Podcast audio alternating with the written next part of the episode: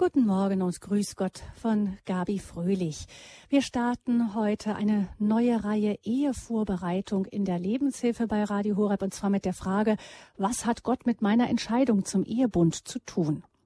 Priester und Ordensleute bereiten sich jahrelang auf ihren Weg vor. Für die Vorbereitung auf die Hochzeit in der Kirche genügt vielen ein Gespräch mit dem Pfarrer. Wir lassen die Leute ins sakramentale Messer laufen, hat ein Priester mal scharf formuliert.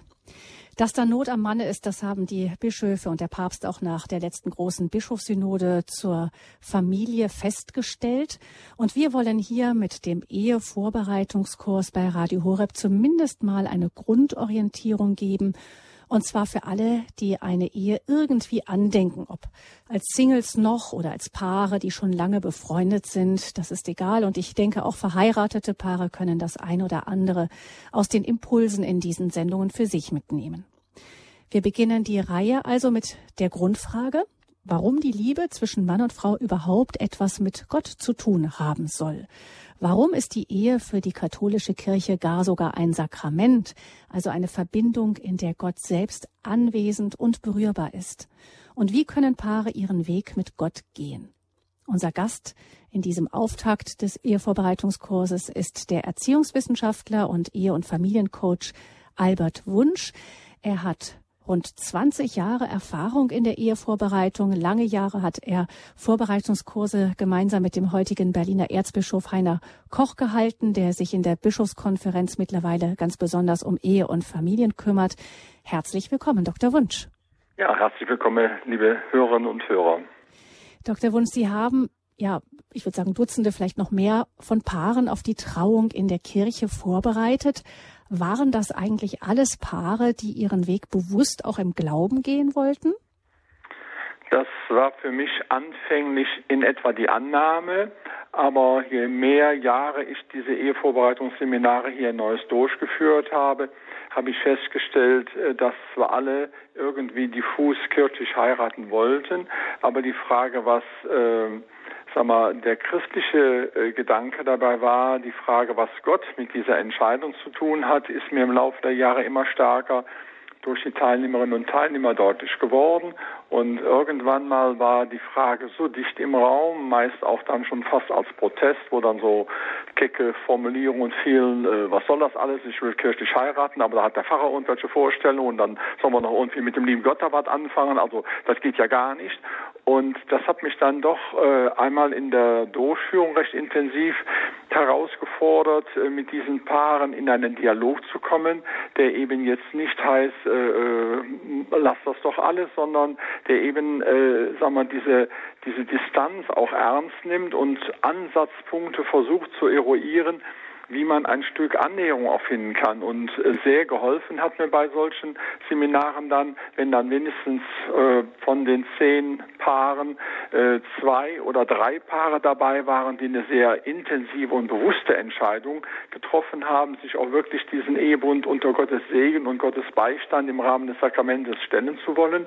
Und dann kamen dann schon mal solche saloppen Aussagen, die mich dann sehr stark entlastet haben, weil die habe ich zwar auch gedacht, aber die hätte man als Referent natürlich nicht sagen dürfen ja, wenn du doch äh, irgendwo äh, nur eine Waldkapelle haben willst, dann hol doch den Förster dazu. Vielleicht macht der es ja dann. kann ja auch nett und feierlich sein. Aber wenn du in eine Kirche gehst, hat doch automatisch was mit Kirche zu tun. Und dann ist man natürlich eine Stufe tiefer in der Frage, was hat die Menschen dazu geführt, sich überhaupt für eine kirchliche Trauung zu entscheiden. Und dann habe ich so äh, nach vielen, zum Teil auch Paargesprächen, die Einschätzung gehabt, dass es äh, so eine ganz, äh, ja, äh, eigentümliche Ansammlung von Aspekten, Wünschen, Hoffnungen ist. Also einmal so, so, eine, so eine gewisse naive Grundhaltung, äh, der liebe Gott äh, wird vielleicht doch nicht so ganz schädlich sein. Und wir wissen ja auch, dass Goebbels seine Kinder auf eine Ursulinenschule schickt, so frei nach der Devise äh, die Bildung und das Katholische hat ja schon irgendwo Bedeutung. Ansonsten bekämpfen wir die Kirche. Und äh, diese Grundannahme, die steckt also auch noch in vielen Paaren drin. Schlecht kann es ja nicht sein, aber das ist dann mehr wie so, äh, man geht mal in eine Sauna oder man geht in einen Eventladen und, und hat, hat da so ein bisschen Atmosphäre und naja, Dann gibt es eine Reihe von Paaren, wo dann bei näherem Gespräch äh, äh, herauskam, dass es auch so eine ich sag mal, positive oder neutral formulierte Tradition ist, dass die Großeltern die Eltern auch in der Kirche geheiratet haben, dann gehört es ja einfach dazu. Und, und äh, ja, aber dann ist das mehr eine örtliche Aussage, die eigentlich mit Glaube nichts zu tun hat und die vielleicht von Generation zu Generation ist der Glaubensaspekt immer weniger geworden.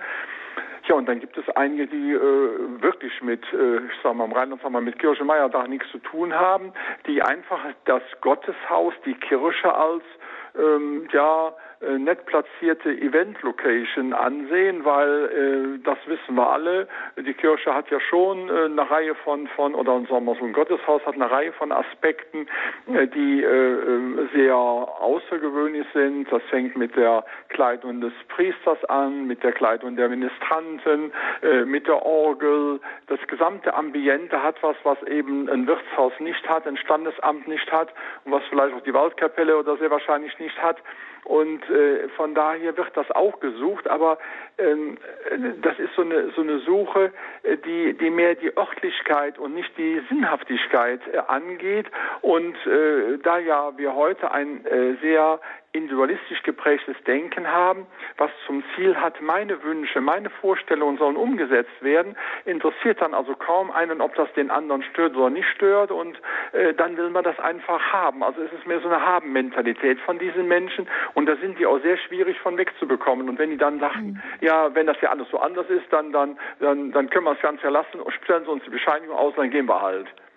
Mhm. Dann habe ich immer eingebracht, und das hat die dann nochmal so ein bisschen hellhörig gemacht. Da bin ich auch so, äh, so nochmal einen kurzen Schwenk bei dem Sakrament als äh, Messer.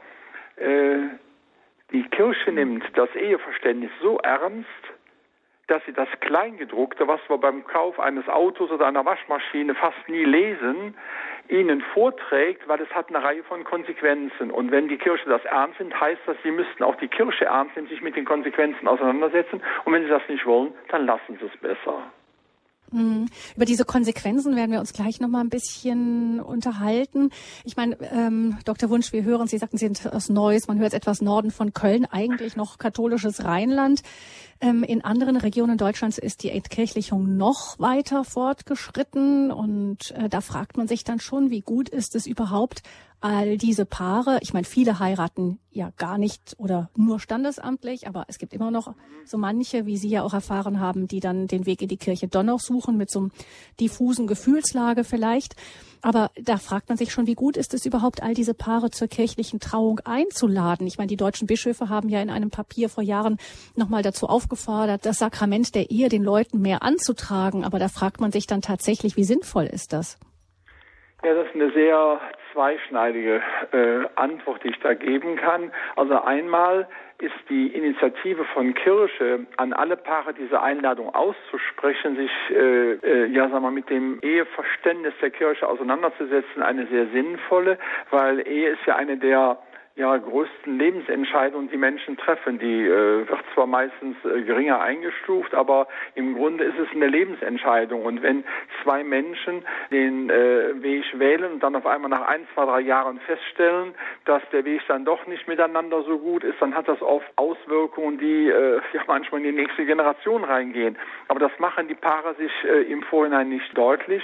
Und wenn dann die Kirche oder die Bischofskonferenz sagt, also wir wollen alle Paare, die eine solche Entscheidung Entscheidung treffen, doch ähm, einladen, sich mit dieser Entscheidung und den Konsequenzen der Entscheidung auseinanderzusetzen, ist das eigentlich eine sehr äh, ja, sag mal, gesellschaftlich wichtige Handlung, äh, die äh, man nur dreimal unterstreichen kann.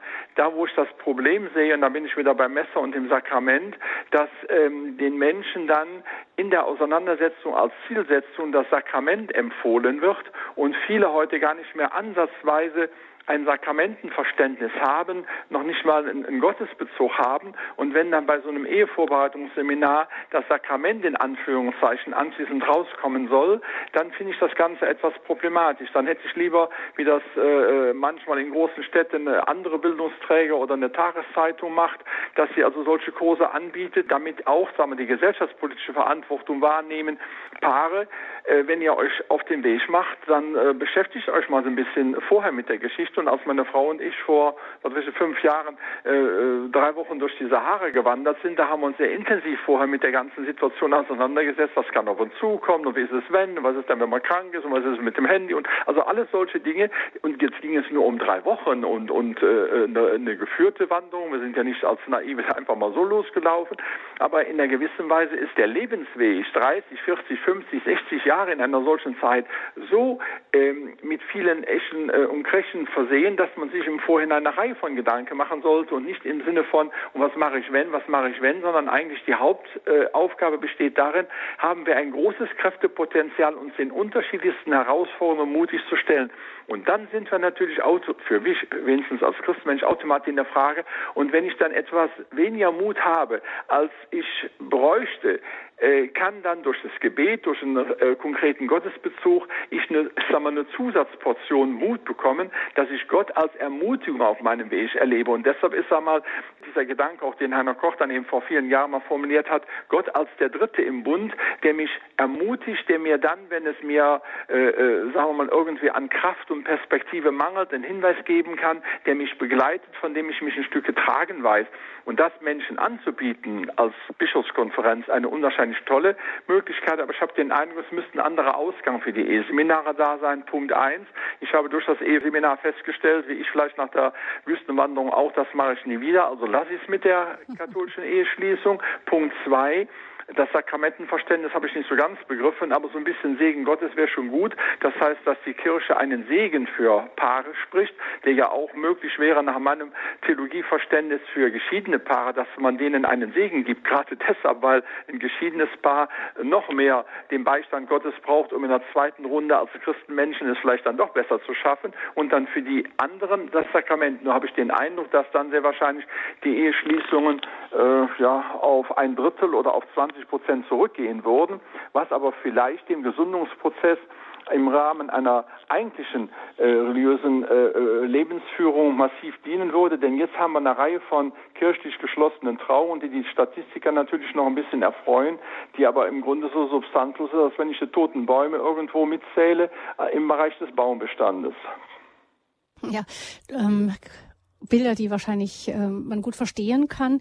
Ähm, gucken wir mal doch mal auf das Sakramentenverständnis jetzt, weil es ja in dieser Sendung geht um das Thema, was hat Gott mit meiner Entscheidung zum Ehebund zu tun? Und der Ehebund ist für die katholische Kirche ein Sakrament. Ähm, das heißt für uns Katholiken, Mann und Frau verbinden sich und werden eins. Also sie sind auf eine unsichtbare und im Laufe des Lebens hoffentlich auch immer sichtbarere Weise miteinander verbunden und auch unauflösbar verbunden.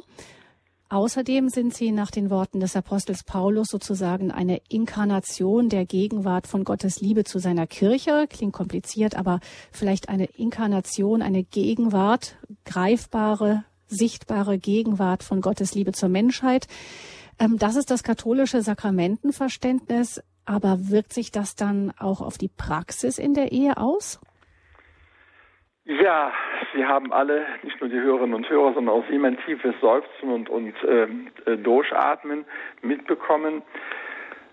In dem Augenblick, wo ich ähm, offenen Herzens und offenen Geistes und mit einer grundlegenden Offenheit auf ein solches Sakramentenverständnis zugehe, ähm, wird sicherlich vieles bei mir möglich sein, äh, was äh, die meisten Menschen ja auch nicht wissen, dass äh, äh alle Sakramente von dem Priester stellvertretend gespendet werden oder vom Bischof und dass hier beim Ehesakrament äh, der Priester in einer gewissen Weise nur Staffage ist, also Garnitur, weil das Sakrament selbst von dem Paar selbst gespendet wird und von daher ist nochmal eine viel intensivere Beziehung des Paares zu diesem Sakrament da, aber immer vorausgesetzt, äh, äh, die beiden und möglichst viele anderen und äh, auch die Trauzeugen wissen, um was es sich handelt, um das entsprechend auch zu stützen. Und äh, einem Menschen äh, ein Sakramentenverständnis nahezubringen, erscheint mir unwahrscheinlich schwierig. Bei den Studenten oder auch Schülern, die ich unterrichte, habe ich es oft so versucht zu machen, dass ein Sakrament grundsätzlich die größte Vergegenwärtigung Gottes in Bezug zu einem konkreten Vorgang ist. Im Sakrament der Priesterweihe, im äh, Sakrament äh, der Erstkommunion, im Firmensakrament, im Taufsakrament. Es geht immer um die intensivste Vergegenwärtigung Gottes. Und wenn ich das Ehesakrament unter diesem Verständnis betrachte, habe ich natürlich da eine, ja, sag mal, fast wie so eine Art fast so Blankoscheck, dass Gott in meinen Ehebund investiert und sagt, und ich bin bei dir. Und wenn ich heute feststelle, wie viele Menschen komplett vereinsamt sind im Alter oder auch vergrämt in, in, in jüngeren Jahren, häufig nach äh, Scheidungen und Trennungen, dann ist doch die Einsamkeit einer der schlimmsten Feinde äh, einer Gesellschaft, weil sie meistens in die Depression führt, in die komplette, in, zum komplette Zurückziehen in sich selbst bis eben zu den krankhaften Auswirkungen. Und in einer solchen Situation ein Angebot zu bekommen, du hast einen Beistand und du kannst mit diesem Beistand in Zwiesprache treten, wir nennen das dann Gebet, du kannst diesen Beistand um was bitten, dann haben wir die Möglichkeit, äh, intensiver auch äh, um das, was ich äh, gebeten habe, mir Gedanken zu machen. Und ich bin also nicht der Christenmensch, der sagt, da sitzt dann oben irgendwo so eine Gottesfigur und der sagt, aha, 13 Bitten aus dem Hause Wunsch heute erhalten, gucken wir mal, welche du aufgreifst und welche du nicht aufgreifst, sondern äh, Bitten ist ja auch eine unwahrscheinliche äh, Aktivierungsaussage eines Menschen. Das heißt, ich konzentriere mein Wollen und Streben auf etwas forme das in Bitte und habe damit gleichzeitig unabhängig vom Zusatzwirken Gottes auch für mich schon eine massive Entscheidung getroffen. Denn wenn ich um was bitte, habe ich damit eine Prioritätensetzung vorgenommen. Und viele Menschen äh, können ja heute fast keine Prioritäten mehr setzen und, und äh, pendeln immer so zwischen links und rechts rum. Wenn ich das alles unter einem Strich summiere, ist das Ehesakrament eine unwahrscheinlich tolle Möglichkeit, den Lebensweg der Ehe weiterzugehen. Ich habe irgendwann mit unserem Weihbischof bei der Visitation zusammengesessen in einem großen Kreis. Und da waren eine jede Menge Pfarrer, der Bischof hat den Vorsitz und ein paar Ordensfrauen waren dabei. Und dann irgendwann habe ich mich eingebracht und habe gesagt, da einem Überblick bin ich der Einzige in diesem Kreis, der jeden Tag versucht, das Ehesakrament neu im Leben zu halten. Vielleicht hören Sie mal ein paar Dinge von mir, könnte ja zur Versachlichung, zur Ernüchterung, zur Konkretisierung beitragen. Und ich kann Ihnen sagen, unser Weihbischof damals, das war der spätere Bischof Lute in Essen, hat unwahrscheinlich die Ohren aufgemacht und hat sich anschließend bei uns zu Hause eingeladen zu einem vertiefenden Gespräch. Und als wir dann anschließend ihn noch eingeladen haben zum Abendessen, sagte er, er hat keine Zeit. Ja, ich gedacht, das sagen die Jungs immer, wenn irgendwo und so weiter. Und dann hat er zwei Stunden mit uns am Abendbrottisch gesessen, weil ich gesagt habe, wir haben also heute nicht den Bischof zu Besuch, sondern wir haben jemanden zu Besuch, der einfach unsere Familie kennenlernen kann. Hat er mit den Kindern da zusammengesessen, um das von dieser ja sagen wir manchmal so ab, etwas abstrakt himmlischen Ebene des Ehesakraments, das schwebt ja manchmal so ganz oben, aber Ehe ist etwas, was in den Alltag getragen wird und das Ehesakrament muss im Alltag seine äh, Stabilität und seine, seine äh, Stärke beweisen und wenn wir es irgendwie so auf dem Altar vor uns hertragen, wird es für die wenigsten Menschen aufgreifbar sein. Hm. Ähm, Sakrament, die konkreteste Vergegenwärtigung Gottes, haben Sie gesagt, das hat in sich die Kraft, auch ein Sakrament hat ja in sich die Kraft, das zu bewirken, wofür das Zeichen gegeben wurde. Jetzt ist es natürlich auch so, dass auch viele kirchlich äh, getraute Paare wieder auseinandergehen. Aber es ist für uns dann die Frage, wahrscheinlich braucht dieses Sakrament auch unseren Glauben und auch den Willen daran festzuhalten, dann, wenn es schwierig wird, damit es auch diese Kraft entfalten kann. Wenn Sie Ihrer 18-jährigen Tochter, Ihrem 18-jährigen Sohn irgendwann demnächst für sein Leben ein Auto kaufen und sagen, hier hast du ein Auto und damit hast du eine unwahrscheinliche Möglichkeit, durch die Welt zu kommen, du kannst deinen Broterwerb damit besser auf die Reihe kriegen, du kannst äh, Reisen machen, du kannst äh, ein Studium äh, damit aufnehmen, nimm es. Und dieser Junge stellt das Auto in die Garage und hat dann den Eindruck, was für sein Leben zu haben, hat er nichts von diesem Auto. Der Junge oder die Tochter nimmt das Auto raus und fährt damit durch die Weltgeschichte und dann hat er natürlich natürlich die Möglichkeit, damit viel zu erreichen. Dummerweise hat er zwischendurch vergessen, dass er Ding auch im Tank hat, der regelmäßig befüllt werden muss, dass man auch einen Boxenstopp einlegen muss, um also alle möglichen äh, äh, Verschleißorgane oder Teile zu überprüfen. Das heißt, wenn das Ehesakrament in Anführungszeichen mit einem Auto vergleichbar wird jetzt von mir, dann muss man natürlich einiges dafür tun, damit dieses Sakrament auch seine Kraft hat. Damit würde also ein regelmäßiger Gottesbezug gehören und zu Gottesbezug gehört für mich eben auch ein Gottesdienstbezug, ein Gemeindebezug und da kann man nicht sagen, man hat es einmal bekommen und die nächsten 50 oder 70 Jahre wird es wohl reichen. Und diese intensive Auseinandersetzung und vielleicht auch das stellenweise mit Gott in Hader gehen, dass man sagt, wie kann das sein? Meine, mein Kind ist gestorben, das kann doch nicht Gottes Wille sein und, und wie ist das mit mir? Äh, das findet häufig zu wenig statt und von daher ist natürlich auch für die Menschen, die in Anführungszeichen nur das Sakrament wie so eine Art, äh, äh ja, was weiß ich, man hat mal einen Schleier drüber geworfen und dann war es das und das war auch an dem Tag wunderschön, da wird es auch keine Kraft haben. Ich kann natürlich jetzt nicht sagen, wenn eine Ehe auseinandergeht, äh, ist diese ähm, Auseinandersetzung im Sakramentenverständnis zu gering ausgefallen, aber äh, ich habe auf jeden Fall den Eindruck, dass viel zu viele Paare auseinandergehen und das nicht äh, zu geben bräuchten, wenn sie eben in der Phase, wo es schwierig wird, ja, das machen müssten, wenn das Auto eine Karambolage hat. Analyse, welche Werkstatt muss ich aufsuchen, was muss ich machen, wo hat es dran gelegen, aha, 50.000 Kilometer ohne Ölwechsel gefahren, dann wird es daran liegen. Und die Dinge müssten dann eben für eine in Schieflage geratene Ehe genauso genutzt werden und dann hätten wir schon ein ganz anderes Eheverständnis und dann würde das Sakrament auch die Chance haben, in den Alltag hineinzuwirken. Wenn wir fragen, was Gott mit meiner Entscheidung zum Ehebund zu tun hat, hat er denn auch schon seine Hand mit im Spiel, wenn ich meinen Ehepartner auswähle? Also macht es Sinn, Gott zu fragen, ist es der oder die? Auf jeden Fall. Und jetzt bin ich bei einer Antwort, die für die gläubigen Christen genauso gut für gläubige Atheisten in Anführungszeichen gleichermaßen ist. In dem Augenblick, wo ich mir die Frage stelle, lieber Gott, ist meine Partnerin wohl die richtige für mich? Dann kann ich das Christenmensch machen. Wenn ich als Atheist oder Glaubensloser die Frage stelle, ähm, ist das wohl die richtige Partnerin für mich? Dann werden die, die meisten Menschen natürlich immer zu dem anderen schauen und sagen, äh, hat denn diese Frau aus meiner Mannessicht jetzt nun die entsprechenden Voraussetzungen, um mit mir zusammenzuleben und so weiter.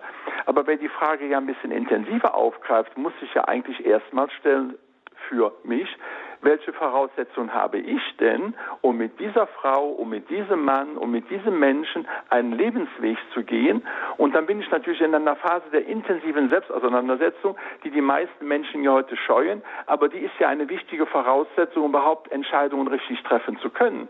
Und wenn in der Zeit der Begegnung, der ersten Kennenlernphase solche manchmal sehr nüchtern wirkenden Fragen gestellt werden. Manchmal stellt ja die Oma so eine blöde Frage, meinst du, das wäre der richtige Jung für dich? Und wenn die Oma das fragt, hat die dann meistens nicht die Frage, sondern schon die halbe Antwort, denn wenn das eine super Situation wäre, würde die Oma das nicht fragen. Das heißt, die Frage muss irgendwann ähm, gestellt werden und wenn ich sie von mir nicht stelle, müsste sie jemand anders stellen, vielleicht ein guter Freund, eine gute Freundin, möglichst Eltern und Großeltern ist so ein bisschen kritischer, aber auf jeden Fall die Frage muss gestellt werden, weil die Frage die Selbstauseinandersetzung einleitet und damit auch natürlich eine andere Auseinandersetzung mit dem möglichen Partner einleitet.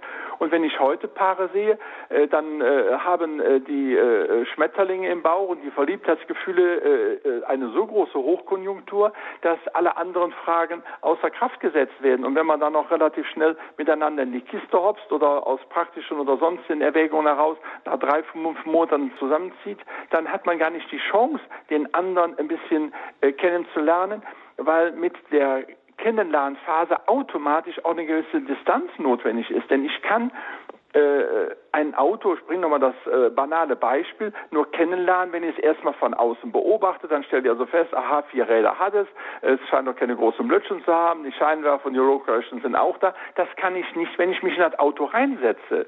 Und in dem Augenblick, wo ich diese Distanz nicht mehr habe, dann bin ich dann eventuell wie bei einem Auto von der tollen Innenausstattung gefangen, unterschreibe im Innenraum den Vertrag und stelle anschließend fest, dass der Motor fehlt oder ich weiß nicht, was irgendwo Wichtiges fehlt und dann kann es nicht klappen. Also von daher wünsche ich den Paaren auch viel mehr Zeit, und das sage ich jetzt nicht in erster Linie als Christ, sondern in erster Linie als Sozialpsychologe, dass sie sich viel mehr Zeit nehmen, um miteinander äh, sich kennenzulernen, äh, sich kennenzulernen, wenn der Partner, die Partnerin einen wunderschönen Tag hatte, man selber aber genau das Gegenstück, dass man sich kennenlernt, wenn der Partner, die Partnerin einen unwahrscheinlich bescheidenen Tag hatte, eine Kündigung, eine, eine schlechte Nachricht äh, im Gesundheitszustand, äh, eine Belastungssituation in der Familie, irgendwas und dann man feststellt, wie geht man denn damit um?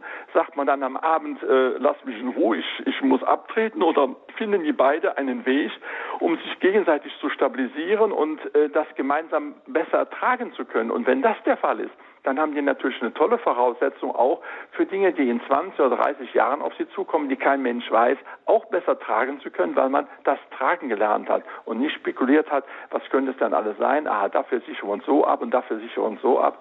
Und das wird zu viel ausgeblendet. Ich habe Menschen kennengelernt, die haben zusammen ein Haus gekauft, beim Notar gewesen, alles Mögliche geregelt, waren aber nicht verheiratet. Ich habe dann gefragt, und stand dann die Frage des Heirates. Ich meine, nee, das ist zu kompliziert. Das haben wir also lieber mal ein bisschen außen vor gelassen. Ich sage, der Hauskauf mit einer Hypothek in Anführungszeichen von 250 oder 300.000, also jetzt nicht als Hypothek, sondern als Summe, die zu leisten ist, das war äh, ja, mein Gott, äh, wenn Sie so fragen, war das ja auch irgendwo eine ganz dicke Geschichte und ob man das ja, mm, ja, dann setzt dann so ganz langsames Denken im Sinne von Selbstreflexion ein. Mhm. Also es gibt Voraussetzungen, die man selber mitbringt, aber die Frage der Auseinandersetzung und auch die Frage zuzulassen, nicht nur ist der oder die die richtige für mich, sondern bin ich auch der richtige für ja, sie oder ihn, ist sicher auch mal umgedreht äh, sinnvoll zu stellen. Ähm, noch kurz, Dr. Wunsch, vom kirchlichen Eheverständnis her ist es ja nicht gut, wenn Mann und Frau schon vor der Ehe zusammenleben und auch Sex miteinander haben.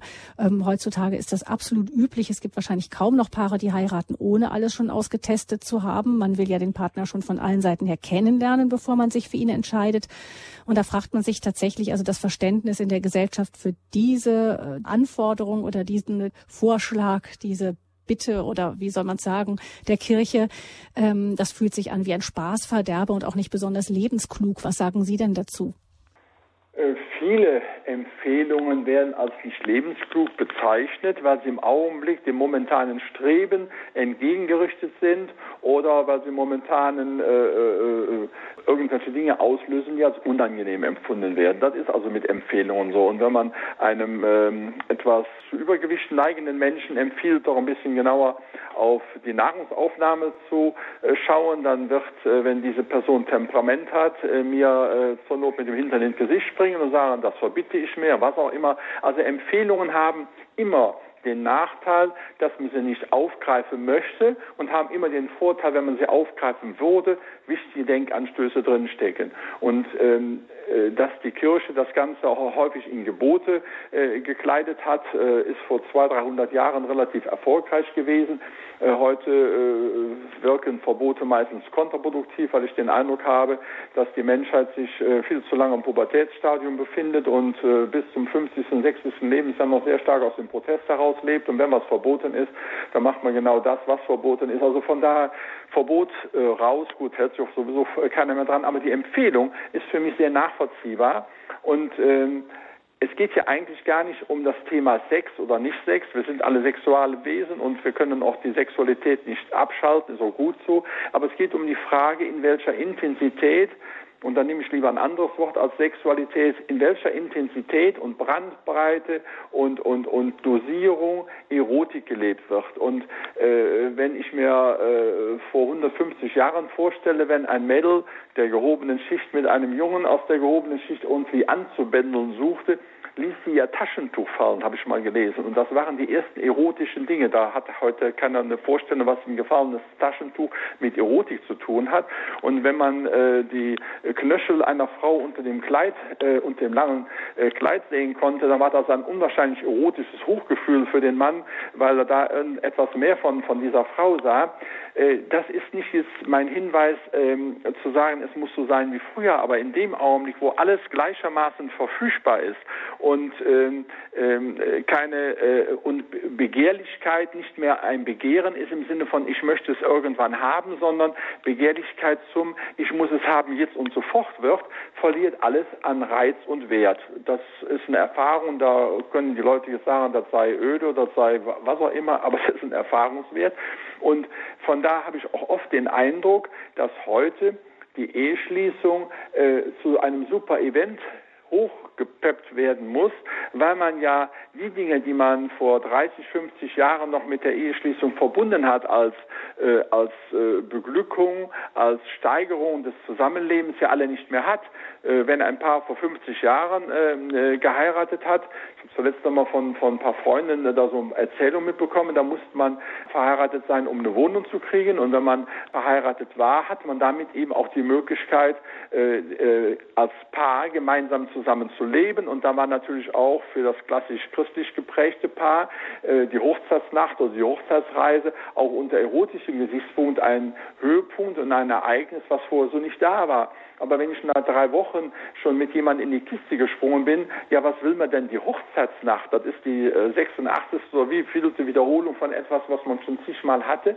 Und damit wird auch die Eheschließung in ihrer Bedeutung runtergespielt. Und was dann runtergespielt wird, scheint dann eben durch super Event und super Kleid und super Tochter und, und, und super super aus ausgeglichen oder soll dann ausgeglichen werden, was aber irgendwie nicht trägt und von daher sind viele Eheschließungen nach einem halben Jahr schon in einer massiven Schräglage, weil man mit dem Ehebund und mit der Entscheidung zur Ehe Dinge erhofft hat an Intensivierung, die gar nicht mehr leistbar sind, weil wenn die Intensivierung ja schon vorher komplett da war, dann ist das eigentlich mehr so wie, äh, ja, jetzt haben wir äh, nochmal den gleichen Namen oder auch nicht den gleichen Namen und nochmal irgendwie eine vertraglich oder wie auch immer geartete Verbindung, aber es ändert sich ja nicht viel. Und von daher äh, kann ich den Paaren eigentlich nur empfehlen, äh, im Sinne von Erotik äh, die volle Breite und die vollen Möglichkeiten zu sehen und mit ihnen äh, sparsam umzugehen und auch sparsam umzugehen im Sinne von den anderen kennenlernen, was wir eben hatten, passt der andere zu mir, denn in dem Augenblick, wo äh, erotische Hochgefühle das Paar bestimmen, hat man nicht mehr die Möglichkeit zu sagen, eigentlich müsste er für die Weiterbildung was tun und sie müsste ein bisschen äh, auf die Figur achten oder umgekehrt. Oder man hat nicht mehr die Distanz zu sagen, boah, das Finanzgebaren und Ausgabeverhalten scheint aber nicht besonders äh, lebensförderlich zu sein, die ist ja immer oder er ist ja immer auf dem letzten äh, Drücker, äh, was das Geld angeht und das Portemonnaie ist meistens leer. Das sind alles Dinge, die natürlich für eine Partnerschaft eine existenzielle Grundlage bilden. Wenn einer äh, das Geld permanent ausgibt und der andere fast nicht zusammenhalten kann, äh, ist diese äh, gemeinsame Lebensgestaltung unter sehr, sehr ungünstigen Sternen schon gestartet. Mhm. Also ich habe mal den schöne, schöne Bild gehört, wenn jemand ein Feuerwerk zündet, kann man keine Geige stimmen. Ähm, das passt da rein. Vielleicht genau. auch von dem Gedanken der Ganzheitlichkeit her. Ich denke, das äh, geht auch ohne jetzt den Glauben an Gott, das nachzuvollziehen. Ja. Ähm, ich gebe jemandem im Grunde meine potenzielle Fruchtbarkeit, aber nicht mein Herz. Irgendwas passt da nicht zusammen. Wir sind doch so mhm. auf Ganzheitlichkeit auch bedacht. Mhm. Ja, was äh, diese Ganzheitlichkeit als Idee angeht, sind wir alle super, aber dass die Ganzheitlichkeit in der Umsetzung natürlich auch von mir unwahrscheinlich viel erfordert.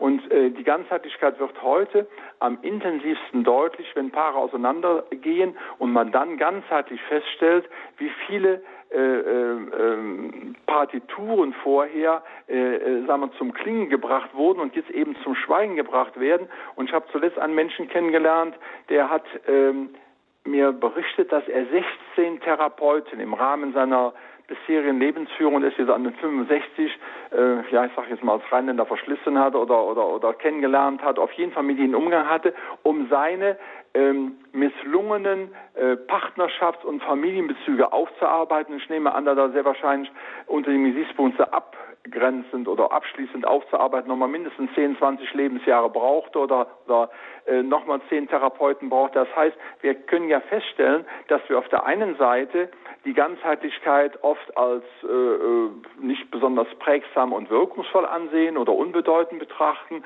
Heute kann ich mit dem ins Bett springen, morgen kann ich mit jenem ins Bett springen. Das hat also mit der Ganzheitlichkeit nichts zu tun. Und wenn man dann die Folgen davon sehen, was das für für Brüche, für Verletzungen, für äh, Enttäuschungen äh, äh, zur Folge hat, die eben dazu führen, dass man depressiv wird oder dass man die Lebensfreude insgesamt verliert und ein Leben lang versucht, diese ganzen Negativgefühle abzuarbeiten, dann wird man erstmal feststellen, was der Gedanke der Ganzheitlichkeit im Rahmen von, von Ehe und Partnerschaft und Familie bedeutet. Mhm. Was hat Gott mit meiner Entscheidung zum Ehebund zu tun? Das ist unsere Auftaktsendung in einer ganzen Reihe Ehevorbereitungskurs bei Radio Hureb in der Lebenshilfesendung. Dr. Wunsch ist unser Gast. Er ist Erziehungswissenschaftler, aber vor allem hat er mehr als 20 Jahre Erfahrung in der Ehevorbereitung. Er ist auch Ehe- und Familiencoach und ich glaube, wir hören hier manchmal ein paar unangenehme Wahrheiten. Wir hören, er nimmt sich kein Blatt vor den Mund, aber vor allem kann er aus seinem Erfahrungsschatz auch viele Fragen beantworten zum Thema, was hat Gott mit meiner Entscheidung zum Ehebund zu tun.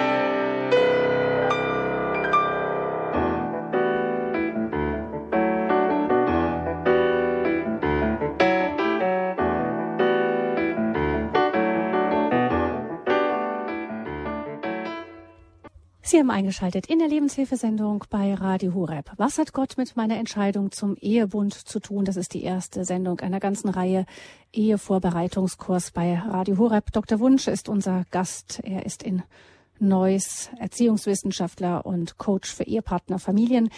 Dr. Wunsch, wie gehen wir jetzt mal davon aus, ähm, das Bewusstsein bei dem Paar, das da heiraten will, ist da. Gott hat sich den Ehebund ausgedacht. Er ist einer der fundamentalen Stützpfeiler des Weges ähm, von Gott mit den Menschen, der Ehebund. Der Mensch ist im Grunde auf diesen Bund hin ja geschaffen. Das ist ähm, die Lehre der Bibel. Und nun kommen diese zwei unterschiedlichen Menschen zusammen. Sie bringen nicht nur ihre Unterschiedlichkeit als Mann und Frau mit, sondern auch ihre Gebrochenheit. Damit meine ich noch nicht mal unbedingt Sündhaftigkeit, sondern mehr noch eigentlich die erlernten Beziehungsmuster, vielleicht auch die falschen Bilder von sich selbst und so weiter. Ähm, und diese Beziehungsmuster sind sehr oft unterschiedlich, allermeistens und so weiter und so weiter. Also wenn man das so eng zusammenmixt, einfach ist es nicht.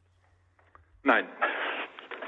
Das ist eine äh, sehr starke Aussage, dass es einfach nicht ist, aber wir Menschen neigen ja dazu, äh, das Einfache nur im ersten Schritt zu mögen, aber auf Dauer nicht.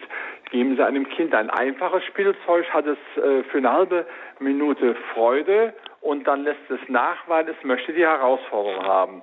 Geben Sie einem äh, Kind ein Dreirad oder ein Zweirad, dann wird es feststellen, mit dem Dreirad kannst du nicht fallen, aber mit dem Zweirad kannst du fallen, es wird sich für das Zweirad entscheiden. Das heißt, das Einfache hat eben auch den Nachteil, bestimmte äh, Erfahrungen nicht machen zu können, auch keine bestimmten Erfolgs äh, zu haben. Ich habe noch keinen erlebt, der sich freut, wenn er vom, noch vielleicht ein ganz äh, behindert oder ein kleines Kind, wenn er eine Stufe oder zwei Stufen von einer Treppe begangen ist und dann ist Ende. Nein, äh, Herausforderung ist es. In New York wird im Augenblick ein Jogging-Kunstwerk geschaffen, wo man so und so 100 Stufen in kürzester Zeit irgendwie absolvieren kann.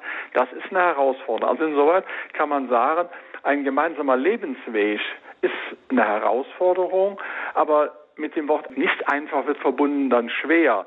Schwer im Sinne von bedrücken, schwer im Sinne von dieses Jammertal, wo wir durchgehen müssen. Ich habe eine dicke Last auf dem Rücken. Das ist nicht das Bild, was ich habe, sondern ich habe das Bild, dass die Herausforderung, das ist, was wir eigentlich als Menschen brauchen, äh, um äh, überhaupt Erfolgserlebnisse zu haben, um weiterzukommen, um äh, Glücksgefühle zu haben. Und wenn ich jemanden mit dem Hubschrauber auf den Mount Everest raufsetze oder auf einen anderen Berg, dann wird er sagen, oh wie nett wird sagen, hier oben ist kalt und dünn die Luft, lass mich da besser runter. Und wenn ein Bergsteiger in den Alpen auf einem 3 oder 4000er draufsteht und hat dafür, was weiß ich, sechs, acht oder wie viele Stunden gebraucht, um dahin zu kommen, hat ein unwahrscheinliches Glücksgefühl. Und wenn Paare an ihre Partnerschaft rangehen, nicht wie so eine seichte Wanderung äh, äh im Flachland, äh, wo man alle drei Meter eine Erfrischungsbude hat und sich stärken kann, dann macht es doch für die äh, älteren Menschen vielleicht ein attraktives äh, äh noch Möglichkeit sein, aber der normale Mensch möchte Herausforderungen aufgreifen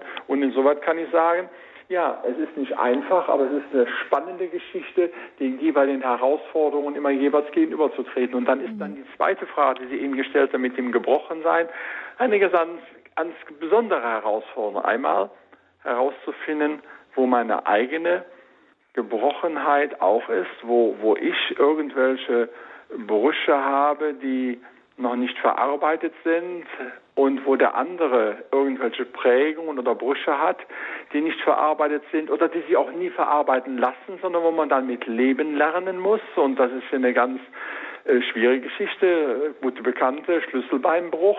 Ja, sie muss mit diesem Schlüsselbeinbruch leben lernen. Der, der, ist nicht mehr heilbar, der ist nicht mehr zusammenbaubar, wie man das in den meisten Fällen ja kann, sondern äh, äh damit muss man leben lernen. Und damit muss nicht nur sie leben lernen, sondern dann jeweils der Partner auch. Und das äh, kann der Verlust der Berufstätigkeit sein, das kann der Verlust eines Organes sein, das kann der Verlust eines äh, nahestehenden Menschen sein. Und da äh, ist gerade ein Paar in der Lage, in einer unwahrscheinlichen Nähe und Intensität mit diesen Situationen umzugehen, wenn man auf der einen Seite ein bisschen weiß, wie man selber ist, ganz will man es ja wahrscheinlich nie ergründen, und wie man auch weiß, mit dem jeweils geworden seines anderen umgehen zu können. Mhm. Ähm, ja, die Glücksforschung bestätigt sie beim Allensbach-Institut. Ähm, da hat man bei Meinungsumfragen immer wieder mal die Frage auch hinzugestellt, was macht sie glücklich? Und man hat herausgefunden, tatsächlich nicht das Einfache ist es, sondern die bewältigte Herausforderung macht den Menschen erst so richtig glücklich.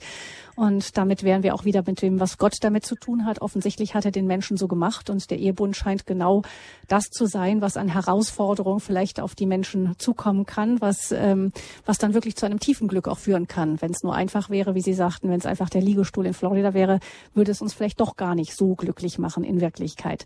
Und ich begrüße eine Hörerin, die sich meldet, ohne ihren Namen zu nennen. Guten Tag. Guten Tag. Ich sehe das alles auch so, wie ich es gerade von Herrn Dr. Wunsch gehört habe, als Herausforderung, äh, ja, vor der Ehe einfach noch mit bestimmten äh, Dingen zu warten. Aber es ist jetzt so und ich ertrage es halt so. Aber ich weiß nicht, kann oder soll ich da was sagen? Ich sage immer, ja, diese Dinge müsst ihr vor eurem Gewissen entscheiden und ich ich kann nicht mehr dazu es geht, sagen. Es geht um Kinder oder, oder Verwandte, Familien, jüngere Familienangehörige. Ja, ja, ja, ja, ja, mhm. Also wie, wie steht man als Außenstehender da, Dr. Wunsch? Sagt man was oder? Ja, ja. Mhm. genau. genau. Wir geben es gerne weiter vor. Außenstehender, mhm. der man anderer Meinung ist. Gell? Und ich habe damals einen Beichtvater gefragt und habe noch eine Ordensfrau gefragt und die haben gesagt, nichts dazu sagen, ich habe immer gesagt, ja, ihr müsst es vor eurem Gewissen verantworten. Aber jetzt wollen sie ins Haus ziehen und da habe ich gesagt, das möchte ich nicht haben. Jetzt mhm. ist natürlich große, ja, warum nicht und, und, und. Aber soll ich jetzt darauf bestehen oder soll mhm. ich das gewähren, dass sie ins Haus ziehen? Mhm. Gut, wir geben es gerne weiter. Dr. Wunsch. Ja, äh, ich bin in solchen Situationen immer genau dazwischen, weder schweigen noch sagen.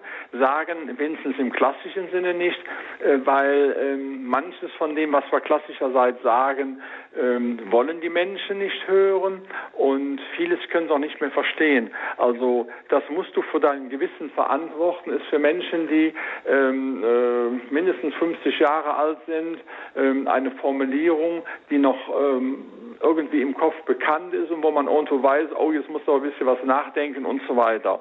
Wenn ich diese Formulierung morgen meinen Seminarteilnehmern im Uniseminar äh, sagen würde und würden, das müssen sie vor ihrem Gewissen verantworten, dann würden die mich groß anschauen und sagen, was meinen Sie und, und, und, und äh, ja, ja und okay, verantworten, aber was hat jetzt das Gewissen damit zu tun? Was ist Gewissen überhaupt?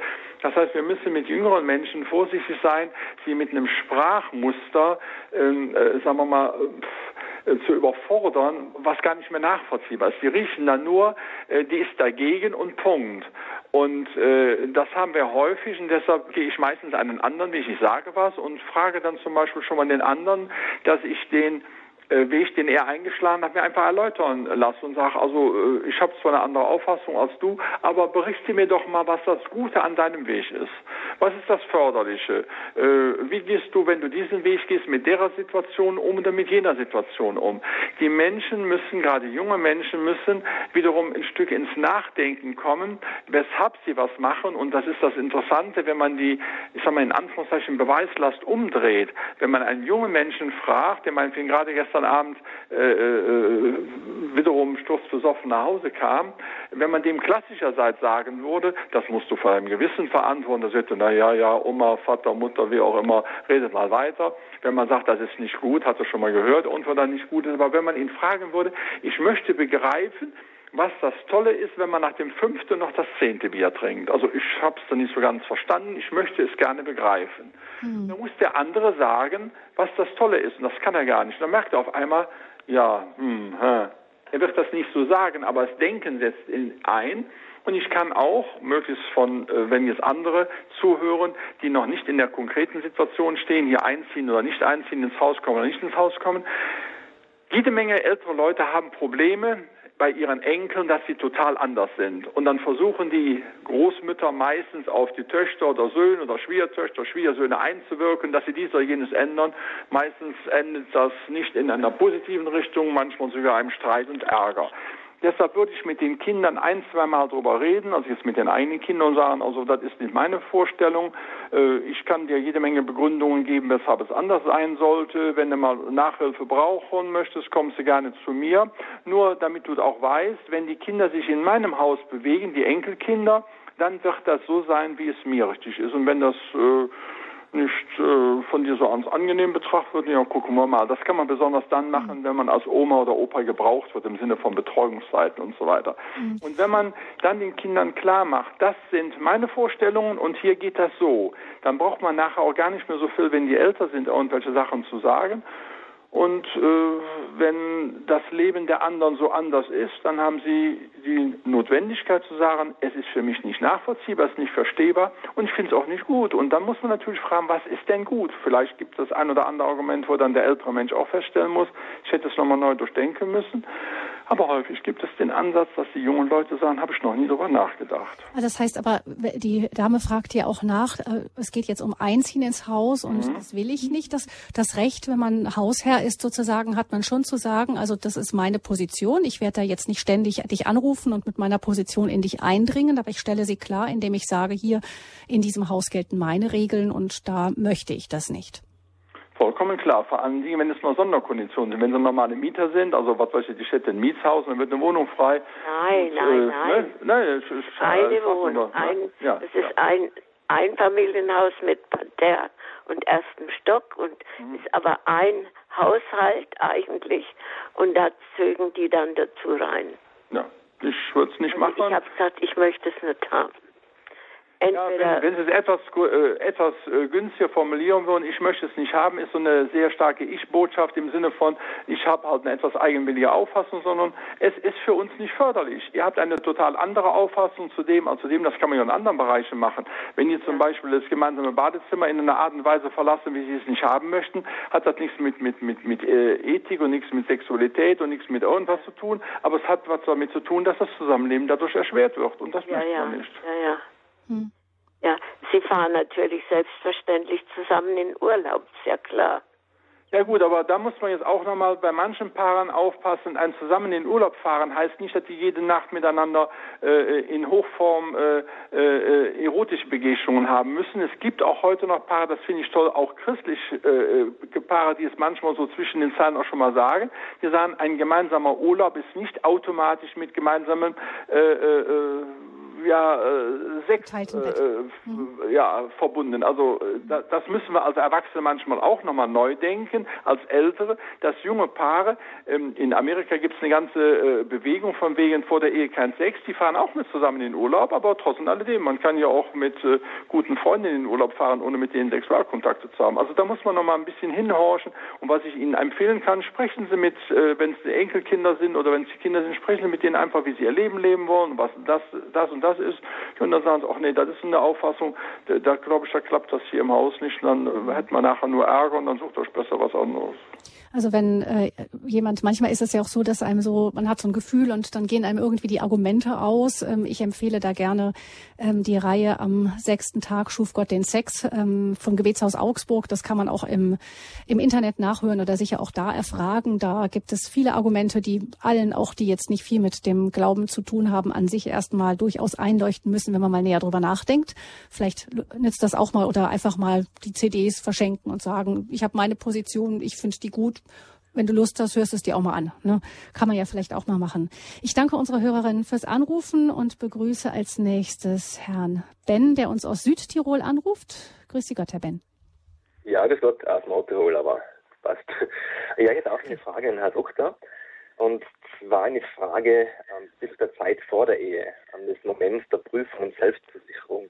Und da wollte ich ihn fragen, ähm, woran unter christlicher Perspektive macht man fest, Partnerin die richtige für einen ist. In der, in der Lebensbiografie lernt man ja mhm. verschiedene Grade an Verliebtheit kennen, angefangen von der Pubertät bis hin ins Erwachsenealter. Und da beginnt man halt dann doch dann man zu vergleichen. Ähm, und ja, so verschiedene Grade der Verliebtheit ähm, mhm. kommen dann ins Spiel. Und jetzt ist meine Frage, wie viel Gewicht soll man einerseits auch den Gefühlen geben und mir braucht oder was für einen Grad an Verliebtheit braucht, dass man sich sicher sein kann, Ehe ist, ist ähm, mhm. Zukunft oder ist Verliebtheit vielleicht generell mehr als nur dieses Schmetterlinge im Bauch haben. Dankeschön, Herr Ben, für Ihre Frage. Ich bin gespannt, was Dr. Wunsch dazu sagt. Ich auch. Ja, äh, spannende Frage, weil äh, mit dem Begriff Gefühle werden jetzt für mich zwei äh, Dimensionen verbunden. Also einmal so dieses Schmetterlingsgefühl und Friede vor der Eierkuchen, alles ist schön, aber es gibt ja auch parallel immer noch andere Gefühle, nämlich das Gefühl der Sorge, das Gefühl der Unsicherheit, äh, das Gefühl, wie kann ich das schaffen? Und äh, mein Plädoyer geht dahin, wenn wir schon die Gefühle äh, in dieser Zeit ein Stück intensiver äh, auch äh, spüren, dass wir sie nicht nur einseitig in diesem Schmetterlingshaften spüren, sondern genauso gut die anderen. Und dafür braucht es aber äh, kleine Herausforderungen, auch für das Spa. Da braucht es die Herausforderung, was jetzt hier in meinem Umfeld äh, ein Mädel erlebt. Sie hat sich für drei oder vier Monate nach äh, Kanada hinbewegt und sie ist in einer sehr festen Freundschaft. Ja, jetzt äh, ist doch für die beiden äh, eine massive äh, Prüftrainings-Ausprobiersituation. Was passiert denn jetzt? Ähm, äh, haben die guten Kontakt miteinander? Äh, nervt einer den anderen äh, durch ständige WhatsApp-Nachrichten? lebt jeder für sich ein Stück eigenes Leben? Wie begegnen sich die beiden nach den vier Monaten? Das heißt, das sind auch alles Gefühle und ich kann allen Paaren nur wünschen, dass sie neben ihren Schmetterlingserfahrungen sich einen Erfahrungsraum schaffen, wo eben auch Anspannung, wo Stress, wo Belastung äh, da ist, wo man, äh, was weiß ich hier, äh, gemeinsam an einem Tag äh, im Garten zehn oder zwölf Stunden rumwohlackert und wo man dann feststellt, auch auf der Gefühlsebene, wie haben wir denn dieses auf die Reihe gekriegt? Haben wir uns schon mittags angeblökt? Hat nachmittags einer von beiden gesagt, jetzt mach deine Mist alleine, dann mache ich da hinten meine Ecke. Wie kann man es schaffen, nach einem Tag äh, intensiven Arbeitens einen vernünftigen äh, Abend miteinander zu haben? Also das Gefühlsleben nicht nur auf die Schmetterlinge, sondern auf ganz viele Lebensbereiche übertragen, um dann eben auch Anhaltspunkte zu kriegen, boah, hätte ich nicht gedacht, dass die dann, äh, obwohl es ihr selber äh, miserabel ging, äh, noch das und das gemacht hat und umgekehrt, Mensch, hätte ich nicht gedacht, dass er war heute Nachmittag knurrig und jetzt kommt er heute Abend und nimmt mich in den Arm und sagt, das ist ja nicht für äh, deine Oma gewesen, sondern für meine Oma gewesen, wo wir jetzt die Hecke geschnitten haben. All diese Kleinigkeiten des Lebens, also je intensiver die Lebenserfahrung mit sich machen, Alterserfahrung mit sich machen, äh, äh Reise nach äh, wo auch immer, äh, bringt nur Sonntagsstimmung und Sonntagsgefühle. Nein, Alltäglichkeiten. Das ist eigentlich die intensivste Zeit, wo Menschen Erfahrung mit sich machen. Und dann können auch die Gefühle massiv dabei sein. Vielleicht darf ich, ähm, ich weiß nicht, äh, erlaube mir als Frau vielleicht noch etwas dazu zu sagen. Ich glaube, dass ähm, man hat ja vielleicht viele Gefühle für den anderen und man, man, man schätzt das eine oder andere besonders. Ich glaube, und ich glaube, da stimmt die Psychologie auch bei, dass es für eine Frau sehr wichtig ist, wenn der Mann sich von der Frau grundsätzlich irgendwie angezogen fühlt. Also wenn, wenn er nicht nur ähm, ihre inneren Werte schätzt und, und was sie so tut, sondern dass da einfach das Gefühl ist, ich, ich finde diese Frau toll und mit der möchte ich da freue ich mich, wenn sie an meiner Seite ist. Ähm, das, sie macht mir Freude einfach. Und umgekehrt, wenn ich es vom Mann richtig verstanden habe, ist es sehr wichtig, dass man das Gefühl als Frau hat, ich schätze ihn sehr. Ähm, ich fühle mich in seiner Gegenwart sicher und ja, er vermittelt mir ein Gefühl von Sicherheit und ich, ich schätze, ich kann ihm meine Wertschätzung gut zeigen. Ist das richtig, Dr. Wunsch? Ja, auf jeden Fall. Und das wird aber nicht durch äh, Schmetterlingserfahrungen ist, sondern durch Alterserfahrungen. Genau. Äh, das, also äh, gerade so, so ein Tag mal einfach beschrieben, äh, wo, wo Anspannung da stand oder wo man eine, eine schwierige Geschichte hatte, wo ähm, der, der Chef einen äh, zusammengeblökt hat und man dann abends äh, davon berichtet, ob nun als Mann, als Frau, was passiert dann? Und da, da werden die grundlegenden Erfahrungen gemacht, ob man ein Leben miteinander teilen kann oder nicht. Nicht, wie man die Situation ganz konkret meistert, sondern von der Grund Grundstimmung her, von der Wertschätzung her, von der Beachtung her, sage ich meiner Frau, ja, eher mal mit euren blöden Frauenthemen, oder sage ich gar nichts und höre gut hin und frage anschließend, und gibt es einen Pacht, wo ich jetzt irgendwie was machen könnte? Ist bei Frauen schon mal besonders wichtig, dass man nicht sofort eine Idee hat, sondern erstmal fragt, willst du überhaupt eine Idee hören oder wolltest du nur was sagen? Egal. Ja, war auf jeden Fall eine sehr schöne Frage von Herrn Ben. Ja. ja. Herr Ben, alles Gute Ihnen und danke für Ihre Frage. Ich habe noch ähm, einen Punkt, der, glaube ich, wichtig ist, wenn es darum geht, was hat Gott mit dem Ehebund zu tun. Es ist ja quasi unvermeidlich, wenn wir die Konstellationen vom Anfang gehört haben. Also wir bringen eine eigene innere Gebrochenheit mit, ungute Muster oder irgendetwas, was uns ähm, daran hindert, vielleicht auch ganz loszulassen, uns ganz anzuvertrauen oder die Reaktionen des anderen sind für uns völlig unbegreiflich. Da ist es fast unvermeidlich, dass man sich auch gegenseitig verletzt und wenn man sich noch mit so gutem Willen gerne gut lieben möchte. Ähm, und jetzt ist die Erfahrung, dass Verletzungen in der Ehe ganz besonders wehtun. Woran liegt das? Ich muss dabei sagen, sie werden sehr wahrscheinlich nur in der intensiven Form der Ehe besonders wehtun. Denn wenn ich manchmal Paare sehe, die so, äh, sag mal, miteinander irgendwie ein Arrangement haben, die können auch anschließend relativ entspannt sagen, ja, dann bleiben wir halt Freunde. Ähm, also die Verletzung oder das, was wir Verletzung nennen, das Wehtun, das, das äh, an die Substanz gehen, setzt eigentlich eine sehr intensive Verbindung voraus.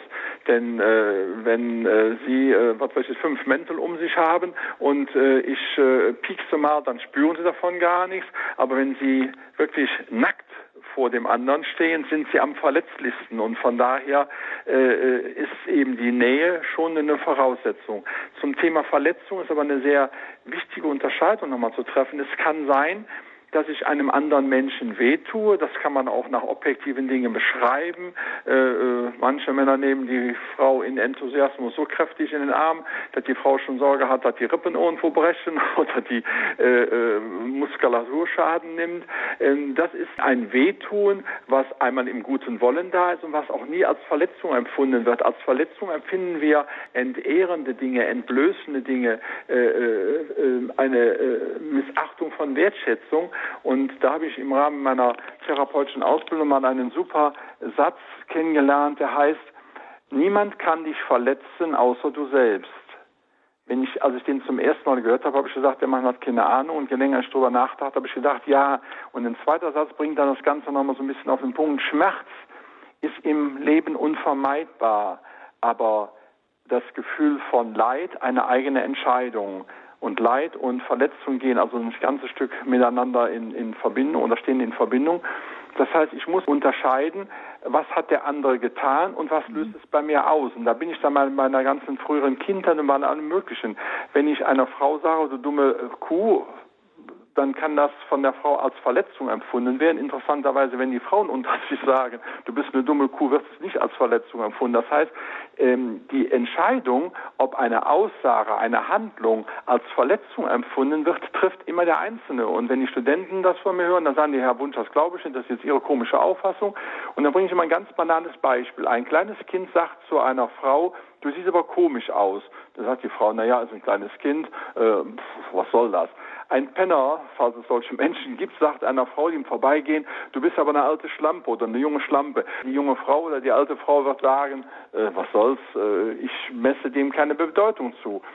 Und dann sagt eine gute Freundin, der Lebenspartner, der Ehemann, die Ehefrau, du siehst aber unmöglich aus und dann empfinden wir es als Verletzung. Also das heißt, wir müssen aufpassen, dass das, was gesagt wird, nicht bei mir was auslöst und das, was es bei mir auslöst, ich dem anderen anhefte. Der andere hat einen Satz gesagt, in gutem Wollen, in schlechtem Wollen, in, in niederträchtigem Wollen, ich weiß es nicht, aber die Verletzung ist nicht die automatische Folge, sondern äh, Folge ist, dass ich sage, das möchte ich nicht, die Begrenzung, die Abgrenzung. Von daher, niemand kann dich verletzen, außer du selbst und Schmerz ist unvermeidbar, aber Leid eine eigene Entscheidung. Wenn wir das ein Stück nochmal tiefer auf uns wirken lassen, wird vieles von dem, was in Partnerschaften oder auch in guten Freundschaften als Leid oder als Verletzung empfunden wird, nochmal ein neues Blickfeld geraten.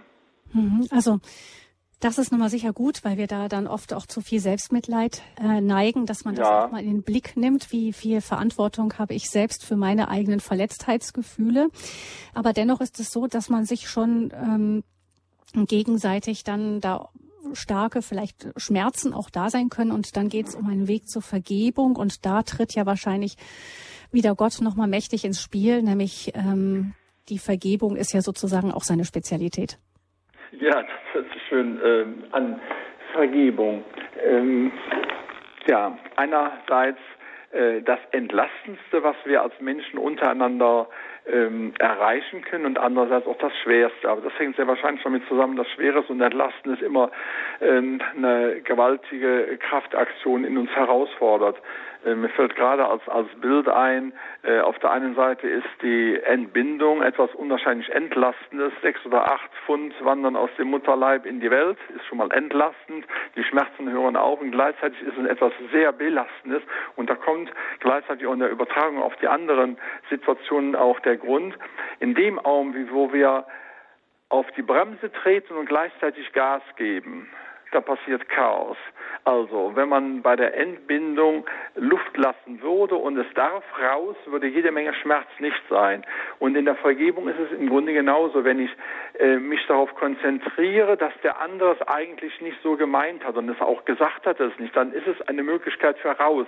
Wenn wir aber gleichzeitig immer noch an unserem eigenen Ego rumkratzen und, und sagen, aber es hätte doch mir nicht passieren dürfen und das geht doch nicht und, und das ist doch eine Unmöglichkeit und so weiter, dann machen wir das so wie mit Gas und Bremse gleichzeitig und dann wird die Vergebung unwahrscheinlich schwer. Und wenn wir jetzt den Gottesbezug herstellen, dann haben wir in der Bibel so viele äh, im Neuen Testament so viele kleine und größere Begebenheiten, wo wir lernen könnten, es einfacher zu machen. Mir fällt als erstes die Schriftstelle ein, wer den Balken im eigenen Auge nicht sieht, aber sich über den Splitter des anderen aufregt, ja, dann müsste die Selbstauseinandersetzung einsetzen. Und ganz viele ähm, Alltagssituationen sind dadurch gekennzeichnet, dass man sich über den Splitter, über die Nickeligkeit, über die äh, unangemessene Sprache, um, um den äh, wirklich nicht äh, förderlichen Wortschatz des anderen unwahrscheinlich aufregt, aber die eigenen ähm, äh, Aspekte zu viel außer Acht lässt und zu wenig berücksichtigt. Und wenn ich sie mehr berücksichtigen würde, würde auch das Vergeben einfacher sein, denn es gibt ja im Vater unser schöne Vergib, wie auch wir anderen vergeben sollten, also mir selber und anderen. Und wenn ich dem anderen vergebe, habe ich ja in einer gewissen Weise wie so eine Art Tauschgeschäft eingeleitet und kann also hoffen, dass wenn ich übermorgen missbaue, und ich werde übermorgen missbauen, ich werde übermorgen einen Satz sagen, der nicht hätte sein sollen, ich werde irgendwas tun, was nicht, was günstiger gewesen wäre, weil ich im Tran war, weil es bequem war, weil ich da vielleicht doch noch eine ganz stille Revanche von vorgestern irgendwo im Blick hatte. Und wenn man sich untereinander eine Kultur des Vergebens geschaffen hat, hat man eben so eine Art Vertrauenssubstanz, Okay, wenn du ihm sagst, etwa, äh, wie ich das manchmal für mich formuliere, das war eine suboptimale Kommunikationsebene, die ich da gerade angesteuert habe, um da eine gewisse, was weiß ich, Abstraktheit und Ironie gleichzeitig mhm. zum Ausdruck zu bringen, dann kann der andere anfangen zu lachen und sagen, ja, ich habe das auch so den Eindruck gehabt und dann nimmt man den Arm, ist gut. Mhm. Was hat Gott mit meiner Entscheidung zum Ehebund zu tun? Ein Thema, das überquillt von verschiedenen äh, Einzelthemen. Ich danke, dass wir die mit Ihnen anreißen konnten. Dr. Albert Wunsch, herzlichen Dank für diese erste Sendung in unserer Lebenshilfereihe bei Radio Horeb Ehevorbereitung. Die nächste Sendung, ähm, da geht es um die Frage, die auch schon heute kurz angeklungen ist in unseren Anrufen. Gehören wir zusammen über die Kriterien der Partnerwahl? Da wird die Autorin von Liebe Welt aus, Wilma Lerchen, unser Gast sein. Auf www.horeb.org im Podcast diese Sendung in Kürze zum Nachhören. Ich danke Ihnen nochmals, Dr. Wunsch, und alles Gute Ihnen. Wir freuen uns auf weitere Sendungen mit Ihnen und ich verabschiede mich. Mein Name ist Gabi Fröhlich. Das war in der Lebenshilfe eine Wiederholung des Ehevorbereitungskurses bei Radio Horeb. Was hat Gott mit meiner Entscheidung zum Ehebund zu tun? Die nächste Folge unseres Ehevorbereitungskurses hören Sie dann am 26. Februar. Dabei geht es um die Frage, gehören wir zusammen? Kriterien der Partnerwahl.